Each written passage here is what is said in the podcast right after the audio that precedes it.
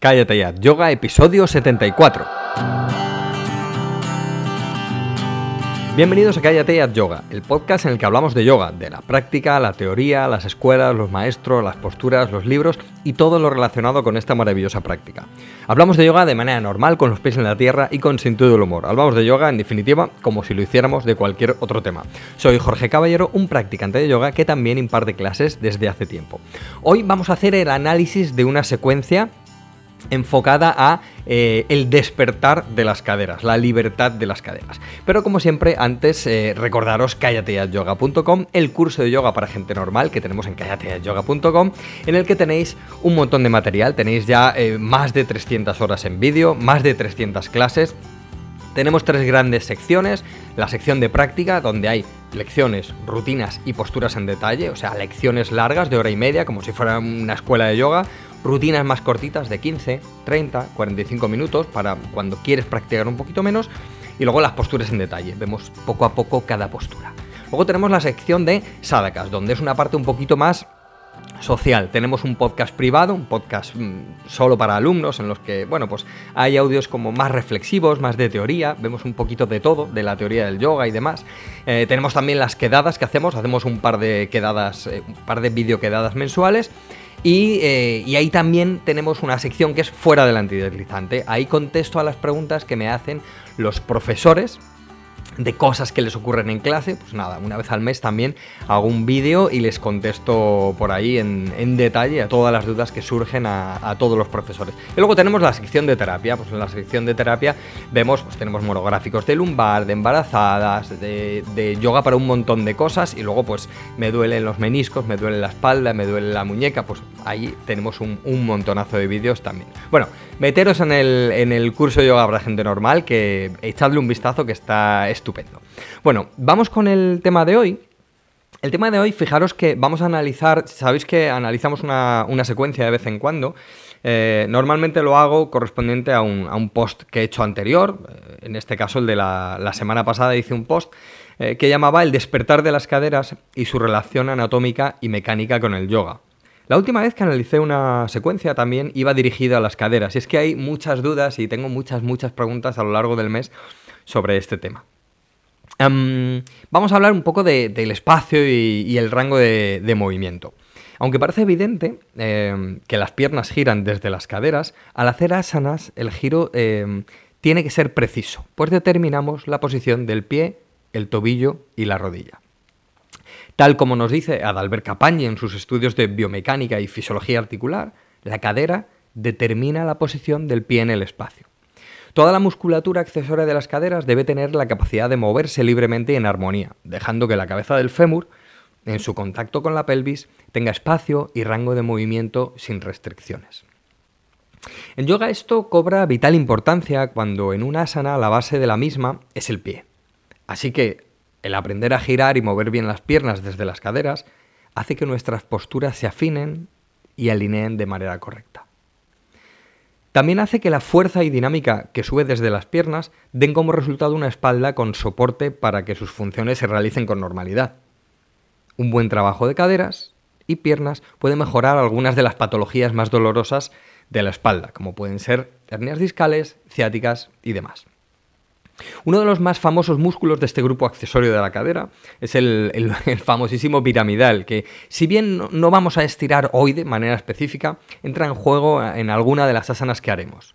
Pero además de estirar y mover esa parte de la musculatura de las caderas, nos interesa ver qué otras estructuras restringen su movilidad natural. Una zona importante y a veces olvidada de esa movilidad de las caderas es la cara interna de las piernas. Esta, si no está correctamente estirada, resta capacidad de rotación externa, de, giro hacia afuera, a, estas caderas. Esto es así puesto que los aductores impiden en ocasiones el movimiento que nos proponen muchas de las asanas, que es abducción y rotación externa. Por este motivo, a veces eh, comienzo las secuencias con un suave estiramiento de esta parte, esta cara interna de las piernas, dos minutitos, incluso con una acción pasiva para despertar esta banda interna. Así que hoy eh, no nos vamos a centrar únicamente, como se suele hacer y como hice ya en la, otra secuencia anterior, en estirar la parte externa, ¿no? toda la musculatura accesoria de las caderas, sino toda la musculatura que restringe sus movimientos. Lo mejor de todo es que em, con una sencilla secuencia, muy fácil, muy simple, podemos entrenar estos movimientos de giro y aprenderlos, grabando las sensaciones para luego, como siempre os digo, trasladarlos a las posturas más difíciles, llevando pues, salud a cada rincón de nuestra pelvis. Con esto sobre la mesa y con la premisa de aprender algunas cosas básicas para que podamos ver cómo se mueven las caderas, esta secuencia se basa en las lecciones 3 y 6 del, curso, en las que pues, aprendemos eso, poco a poco a dar movilidad a la musculatura accesoria de las caderas para ir despertando al cuerpo poco a poco en su avance estructural. Así que nada, pues vamos a pasar a ver esta secuencia y vamos a, y vamos a analizarla un poquito para, para ver cómo trabajamos con las caderas.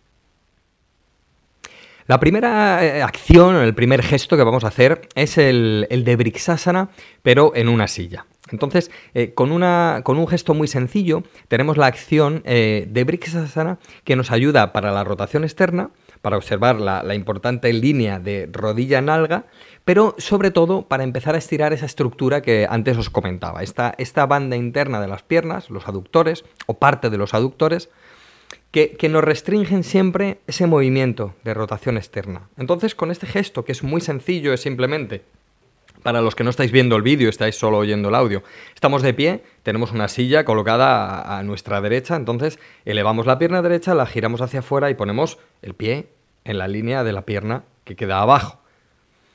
Aquí tenemos la línea talón, rodilla, nalga, que siempre nos interesa, pero tenemos esa, ese empezar a estirar la banda interna de las piernas.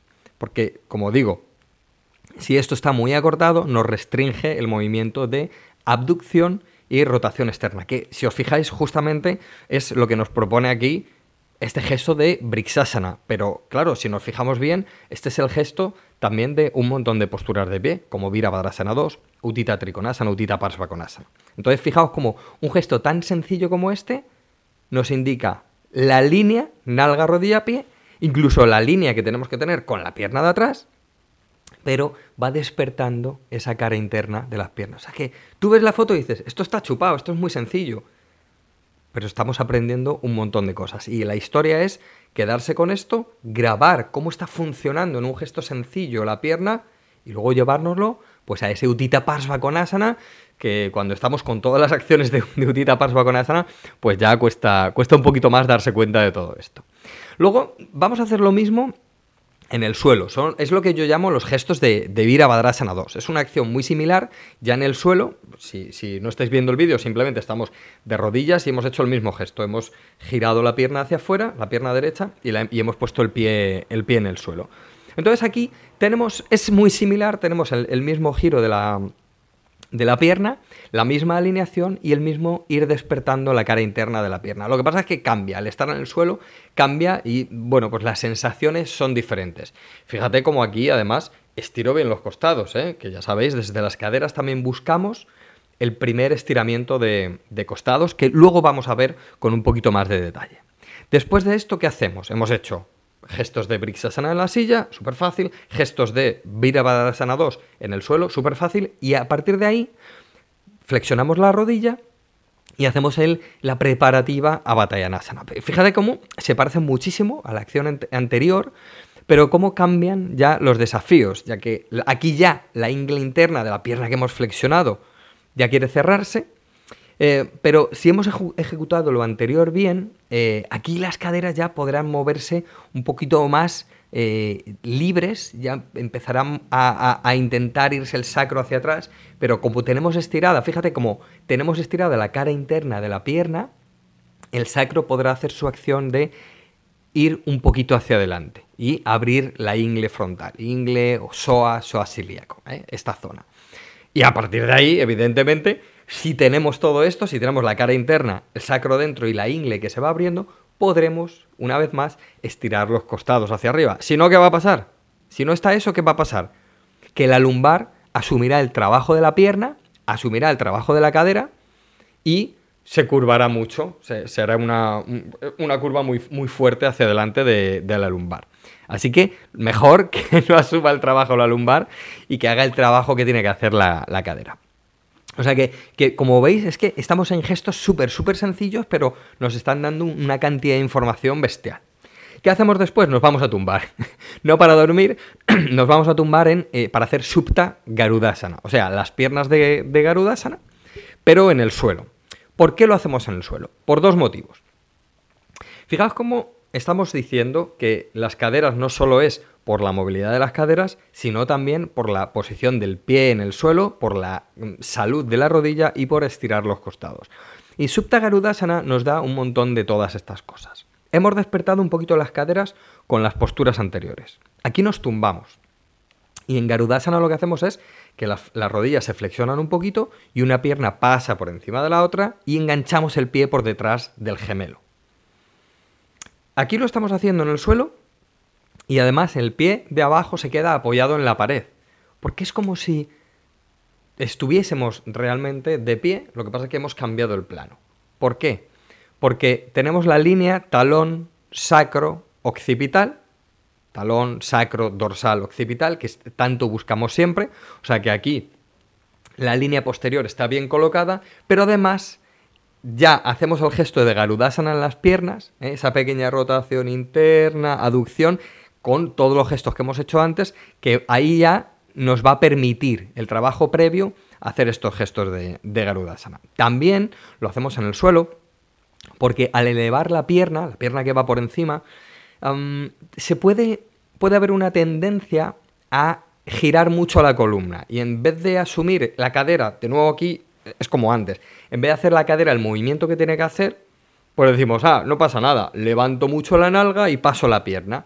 Claro, aquí si levantamos mucho la nalga, se va a quedar una nalga en el suelo y la otra se va a quedar muy poco en el suelo. Entonces va a haber como una torsión del tronco, va a haber una elevación del sacro y no queremos eso. Lo que queremos es el trabajo de la cadera.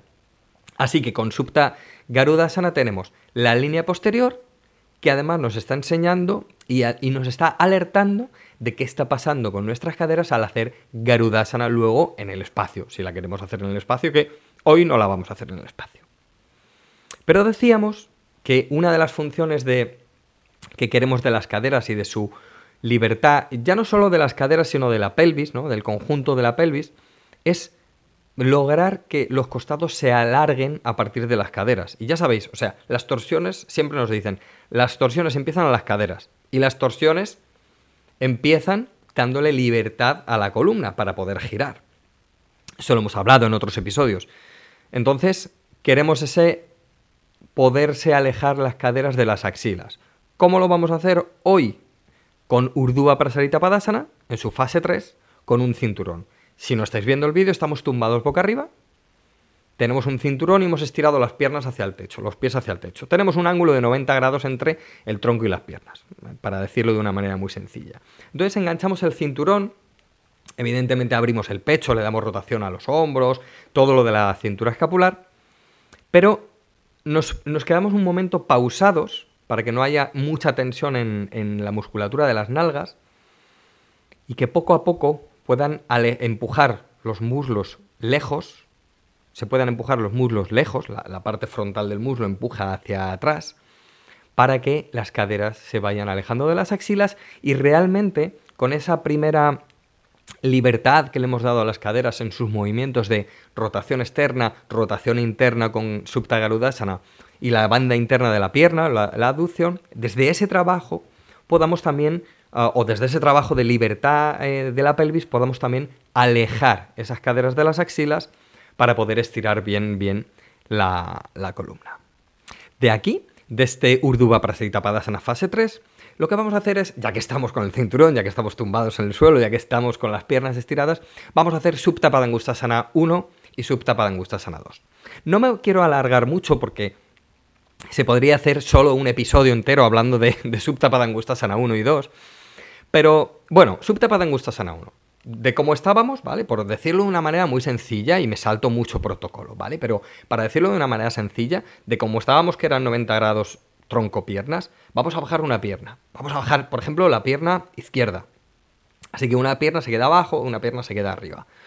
En la pierna de arriba seguimos haciendo la misma acción. El muslo empuja hacia atrás y la cadera se aleja de la axila. ¿Por qué? Queremos esa libertad en la zona sin costillas del lado derecho, con esta acción de la cadera, porque vamos a hacer subtapada sana 2.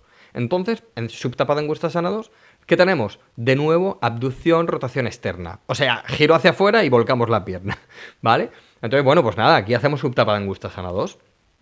Eh, no voy a detallar la postura, pero bueno, con una mano con el cinturón o con el pie en, la mano, da, igual. Si no llegamos al pie con el cinturón, yo lo propongo con el cinturón, como podéis ver, le damos rotación externa y abducción a la pierna. O sea, la volcamos en dirección al suelo. Como veréis, pongo una manta debajo de, de la cadera derecha para que no tenga que trabajar tanto la musculatura de la nalga y podamos ver cómo realmente es el giro y todas las acciones de sujeción de esa pierna tras el giro. Entonces, si no pongo la manta, o sea, si tienes experiencia no hace falta que pongas la manta, pero si no tienes mucha práctica, el poner la manta te libera de alguna manera del trabajo muscular para que te puedas dedicar a lo articular, y no solo hacerlo articular, sino a observar lo articular, y una vez que observas cómo está lo articular, te das cuenta de por dónde va el trabajo muscular.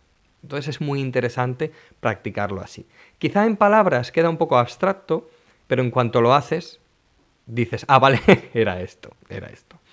Así que nada, ¿qué vamos a hacer a partir de aquí? Si ya tenemos un montón de rotación externa, si ya tenemos un montón de estiramiento de la cara interna de la pierna, os fijáis que en subtapada sana 2 lo que también se estira, una de las partes más importantes es toda esa banda interna, todo eso que decíamos al principio de, la cara interna de la pierna. Entonces, ¿qué podemos hacer con esto? pues ponernos a hacer Brixasana ya. Ya lo hemos preparado, hemos estirado todo, hemos movilizado todo, hemos alejado las caderas de las axilas. Pues nada, nos ponemos de pie y ejecutamos Brixasana con los gestos de antes. Queremos la apertura de la pelvis. Queremos que la cara interna de la pierna aquí ya, um, digamos que, esté, que esté bien despierta y que pueda ejecutar bien la postura que al final en Brixasana, si tenemos, imagínate, si tenemos la, la, pierna derecha arriba, la rodilla derecha se va hacia atrás, estirando esa cara interna, y la cadera izquierda se compacta. Entonces aquí, bueno, pues ya podemos hacer este, este Brixasana. Es una secuencia muy sencilla, ¿eh? Es, era, la premisa cuál era, despertar las caderas. O sea, que fijaos que el trabajo es súper, súper sencillo. ¿Qué vamos a hacer después de hacer Brixasana? Vamos a, de nuevo, estirar esa zona sin costillas de, de la columna y alejar de nuevo las caderas de las axilas. Para esto vamos a hacer medio utanasana. En medio utanasana vamos a poner las manos en la pared. Hacemos un ángulo de 90 grados entre las piernas y el tronco, pero con las manos en la pared. ¿Os fijáis que es muy interesante porque esto es como lo que hacíamos antes en Urdhva Parasarita Padasana con el cinturón en el suelo, pero en vez de boca abajo, boca arriba, perdón, estamos de pie. Pero el gesto es el mismo. Entonces aquí volvemos a poner a prueba ese estiramiento de la columna a partir de qué? De la libertad en la pelvis, de la libertad en las caderas, de la movilidad en esa zona, de la movilidad y de la elasticidad también articular. Entonces hacemos medio utanasana como antes. ¿Y aquí qué vamos a hacer? Fijaos, ¿eh? porque esto es súper, súper interesante. Mirad, hacíamos, fijaos bien, ¿eh? Urdhva Prasarita Padasana con el cinturón, o sea, 90 grados tumbados al suelo. Vale. Y luego hacíamos Subtapadangustasana 1, que era bajar una pierna al suelo y tener otra encima. ¿Lo recordáis? ¿Y qué decíamos? ¿Que las caderas se quedan iguales? ¿No? ¿Y que se aleja la cadera de la pierna que estaba arriba? Se aleja hacia la pared. Vale. ¿Qué vamos a hacer a partir de medio utanasana que hemos dicho que era como Urdhva Prasita Padasana fase 3? Elevar una pierna hacia atrás, que es Virabhadrasana 3. Es la preparativa a Virabhadrasana 3. ¿Y qué podemos hacer aquí? Observar lo mismo. Es que me emociono, porque es tan divertido, es todo como muy igual. Entonces, ¿qué hacemos aquí? Subimos una pierna. ¿Qué vamos a hacer al subir la pierna? Comprobar que al ir subiendo la pierna, claro, a ver, aquí la, es igual el trabajo, digamos, de, estructura, pero claro, cambian las fuerzas, ¿eh? cambian las fuerzas e incluso la, fuerza de gravedad cambia. Entonces, al ir subiendo la pierna, para Virabhadrasana 3, Lo que pasa es que la pierna que se queda abajo se quiere encoger, digamos, el espacio que hay entre la axila y la cadera. ¿Qué tenemos que hacer? ¿Qué hacíamos en Supta? Alejar la cadera de la axila. ¿Qué tenemos que hacer en Virabhadrasana 3? Alejar la cadera de la pierna que se queda abajo de la axila. Y es el mismo camino que en Padangusasana 1. ¿Lo veis? Es exactamente el mismo trabajo. Cambian las fuerzas, cambian las estructuras, pero básicamente para nuestro trabajo de despertar de caderas y piernas es prácticamente igual. Bueno, a partir de aquí, como esto ha costado mucho, vamos a estirar la columna, vamos a dejar un momento que, se estire bien la espalda, así que vamos a hacer un momento de Adho Mukha Svanasana. Eh, bueno, yo aquí lo propongo con un, con un ladrillo entre, entre las manos para, no mover nada, nada la, la articulación del hombro. y incluso lo hago de, puntillas, ¿vale? Para que no haya restricción si no tenemos mucha flexibilidad isquiotibial. hacemos un momento de, de Adho Mukha Svanasana. Igual, ¿eh? seguimos alejando las caderas de las axilas, o sea que, es igual. Y luego vamos a hacer unas cuantas posturas ya para, cerrar, pero que son muy importantes. O sea, para cerrar eh, no, es, no le quitamos importancia, sino que realmente este sería el grueso de la clase. Con todo lo que hemos hecho, libertad, estiramiento, movilidad, con todo eso que hemos hecho, vamos a hacer tres posturas. Vamos a hacer parigasana, vamos a hacerla en una pared. ¿Qué tenemos en parigasana? Lo que hemos empezado a hacer, línea, talón de la pierna que se va a mover delante con la pierna de atrás. Eso era lo primero que veíamos en la clase. Segunda cosa que veíamos en la clase, estiramiento de la banda interna de la pierna. Aquí en Parigasana necesitamos ese estiramiento de la banda interna de la pierna. Tercera cosa que veíamos en la clase que era rotación externa. Y aquí que tenemos en Parigasana, rotación externa. Y lo último que veíamos era estiramiento de los costados, de la zona sin costillas desde esa libertad de caderas. ¿Y qué tenemos en Parigasana? Lo mismo, estirar los costados a través de la línea, la rotación externa, el estiramiento de la banda interna. Ahí ya tenemos ese, ese estiramiento del costado, de esa zona sin costillas, bueno, de, todo el tórax, de, de, todo el tronco, a partir de ahí. ¿Os dais cuenta que Parigasana, digamos aquí, que lo junta todo, lo une y, le da sentido a todo lo que acabamos de hacer.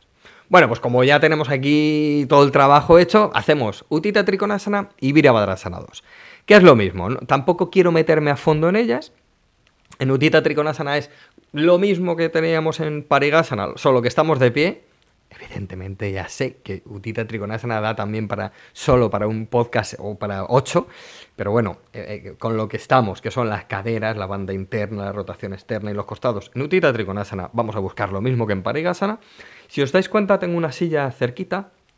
¿Por qué? Porque si vamos a perder las líneas, si vamos a perder las estructuras que hemos creado antes por bajar mucho, pues mejor poner la mano en la silla. Veis que yo tengo una silla al lado en este caso no la he puesto, pero bueno, por si acaso. Y en Virabhadrasana 2 vamos a hacer lo mismo. Vamos a bajar poquito para... Y si os fijáis en la foto, yo he bajado muy poquito, he flexionado la rodilla, pero no he llegado a los 90 grados que nos pide Virabhadrasana 2 para que realmente podamos ver cómo todo sigue en su sitio. Línea, talón, pierna atrás, cara interna de la pierna estirada, rotación externa, evidentemente, o sea que la rodilla no se va para adelante y el sacro no se va para atrás. ¿Recordáis eso? Que lo hemos hecho en Batalla Nasana ese abrir la ingle para que el sacro no se fuera hacia atrás y que la lumbar asumiera un trabajo que le corresponde a la cadera, ¿os acordáis? Aquí lo tenemos. Y luego los costados largos. Y bueno, luego pues ya para, y aquí ya sí para cerrar, lo que hacemos es Parsvotanasana, que fijaos que no estoy bajando mucho, tengo las, las manos en una silla, entonces aquí dejamos que ya la estructura de la pelvis se estira muy armónicamente, aquí ya no hay rotación externa ni, ni gran cosa, a ver, tiene tela la postura, ¿vale? Pero para lo que hoy quería, simplemente es bajar un momento, estarnos un momento en, en Parsvotanasana y dejar que la pelvis se quede tranquila.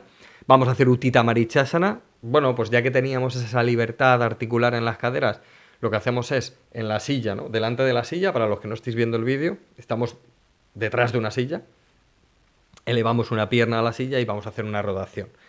Uh, Utita Marichasana, simplemente. Un poquito de compacidad de caderas, y con la libertad de la columna giramos.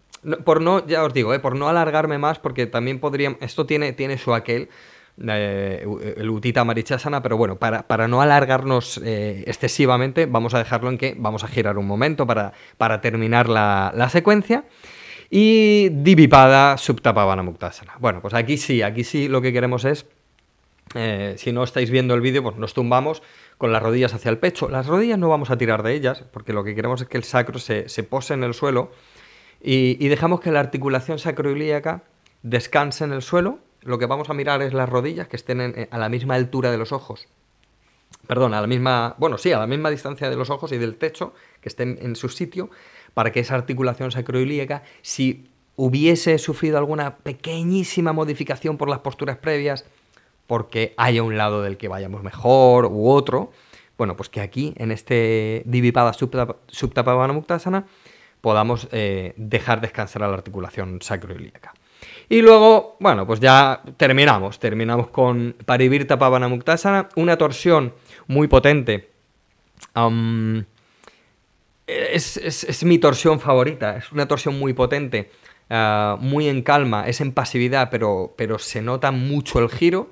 Entonces, claro, como hemos hecho un montonazo de giro de caderas, un montonazo de trabajo de caderas, un montonazo de libertad articular de toda la pelvis, pues este giro va a ser una delicia. Si lo hubiéramos hecho al principio de la clase y lo hiciéramos ahora al final, notaríamos una diferencia considerable. Así que os propongo hacerlo aquí al final o si queréis podéis hacerlo al principio y luego comprobar. Y luego ya Savasana para cerrar. Hacemos Savasana, vamos a poner una mantita enrollada debajo de la debajo de las rodillas hoy, ¿vale? Para que descansen bien las caderas y el lumbar y, lo vamos a dejar así. Y esta sería una secuencia muy sencilla, muy sencilla para eh, despertar toda la, la musculatura del accesoria de las caderas y no solo eso, sino todas las estructuras que, como veíamos antes en los aductores y demás, eh, pues también eh, ponen en compromiso em, el trabajo de, caderas. nada más, chicos, nada más. Eh, haced la secuencia, veréis cómo, incluso si tenéis mucha práctica, os propongo hacer la secuencia y, veréis cómo notáis las caderas bien despiertas, las piernas bien despiertas y mucha, mucha movilidad en, los costados. Así que nada más, espero que me sigas acompañando en este pequeño y humilde viaje de yoga y que podamos seguir aprendiendo todos juntos, porque al final ese es el objetivo del yoga y de la vida. Espero que también que, mires el curso de yoga para gente normal, te animo a que entres en callateayoga.com y que te unas a esta pequeña comunidad de yogis y yoginis normales que estamos eh, creando todos juntos en callateayoga.com y que te vengas a las quedadas en directo que hacemos y, que compartas con, con nosotros tus experiencias. Espero que tengas más salud, que estés cerca de las personas que amas y que te encuentres seguro y en paz. Namaste.